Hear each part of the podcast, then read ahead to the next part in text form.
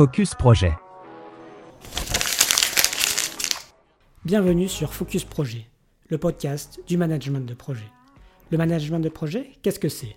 Ça va être les différentes techniques et outils qui vont nous permettre de mener à bien nos projets. Planning, coûts, risques, gestion d'équipe, changement, communication, définition du besoin. Au fil des épisodes, on va voir tout cela ensemble. Alors que tu sois le directeur de projet de la prochaine Gigafactory ou que tu te retrouves à t'occuper des projets de ton entreprise en plus de ton travail, abonne-toi. Ce podcast va simplifier la réussite de tes projets.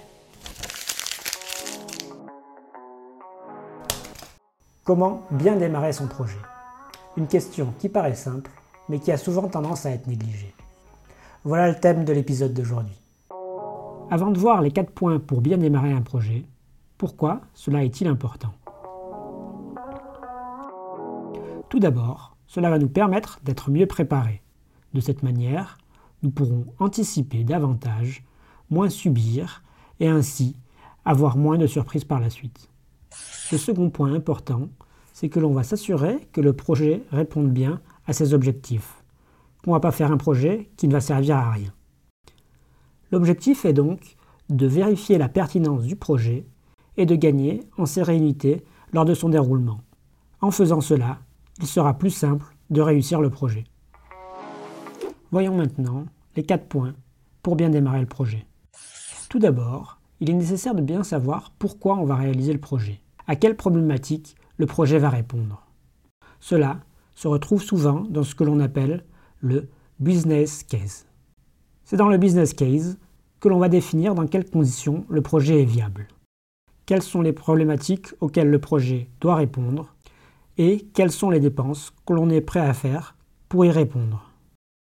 Le succès d'un projet dépend en très grande partie de l'adéquation entre les solutions que l'on va mettre en place et le besoin auquel le projet doit répondre. Le but est donc de bien comprendre et de bien intégrer la problématique pour pouvoir y apporter les meilleures solutions possibles. Il ne faut donc pas hésiter, au début du projet, à prendre le temps de bien définir à la fois le besoin et ce que l'on va réaliser pour y répondre. Ce travail de définition du besoin peut dans certains cas être assez lourd. Pour se faciliter la tâche, on peut choisir d'utiliser un processus itératif. On va mettre en place des phases en amont du projet pour bien définir ce qu'on va réaliser, ou dans certains cas, avoir des petits projets qu'on va réaliser en amont du projet principal afin de bien clarifier ce qu'il doit être fait. C'est ce que permet par exemple le front-end loading, mais aussi en partie l'esprit derrière les méthodes agiles.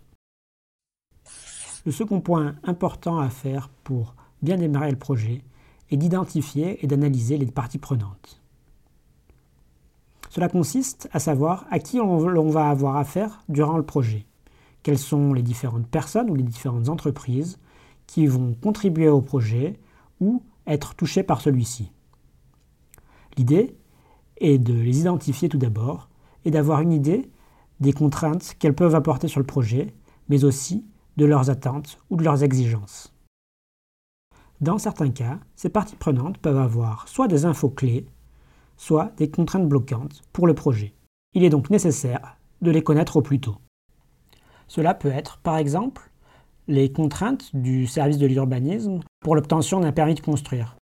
Mais selon le projet que l'on mène, on pourrait avoir des réglementations qui vont nous amener des contraintes, mais aussi des problématiques et des exigences liées à l'aspect financier ou euh, des contraintes amenées par les fournisseurs. L'objectif ici, c'est de ne pas avoir de surprise par la suite. Arriver à connaître l'ensemble des exigences imposées par les différentes parties prenantes dès le début du projet. Le troisième élément, pour arriver à bien lancer son projet, n'est pas des moindres il s'agit de préparer le projet. Ça peut paraître évident, mais il est impératif de mettre en place une stratégie de réalisation pour son projet. Qu'entend-on par préparer le projet? L'idée, ça va être de réfléchir à tous les éléments qui vont faire qu'on va arriver à notre but. Comment on va faire pour mettre en œuvre notre projet? Cela va se décliner en de multiples aspects l'équipe qu'on va mettre en place, la manière dont on va communiquer, le planning de réalisation, les coûts qui vont être associés au projet, mais aussi euh, les risques euh, leur identification et leur réduction, comment on va réaliser les approvisionnements. C'est tous ces aspects-là qu'il va falloir réfléchir et pour laquelle il faut adopter une stratégie. Cela se met en place généralement dans le plan de management de projet ou le plan d'exécution du projet. Celui-ci peut être plus ou moins formel euh, en fonction des besoins. Il peut prendre la forme d'une procédure euh, au sein d'un document unique ou d'une multitude de procédures et de documents qui vont décliner les différents aspects et la manière dont on compte fonctionner pour mener à bien le projet. Mes conseils pour bien réussir la préparation de votre projet. Tout d'abord, mettez un minimum les choses sur papier. Il est tout à fait possible de ne rien formaliser et de garder une bonne partie de ces éléments dans votre tête ou les diffuser à l'oral. Cependant, passer à l'écrit permet souvent de pouvoir plus détailler et d'arriver à avoir les idées plus claires. Cela vous permettra aussi d'y revenir par la suite. Mon autre conseil, se concentrer sur ce qui est spécifique au projet.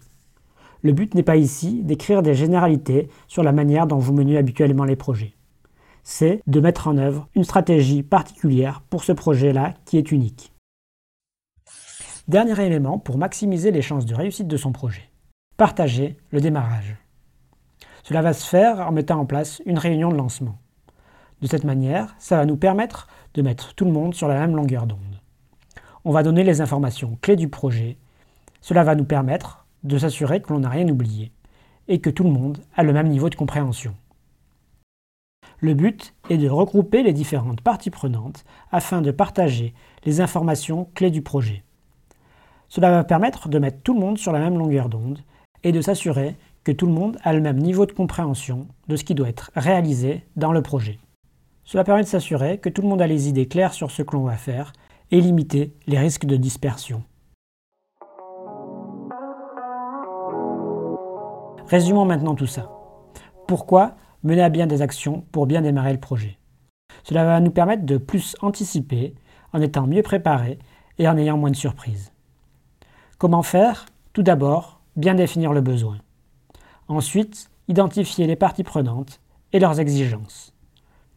À partir de là, on peut se mettre à préparer le projet et les différents aspects que l'on va avoir besoin de mettre en œuvre pour le mener à bien.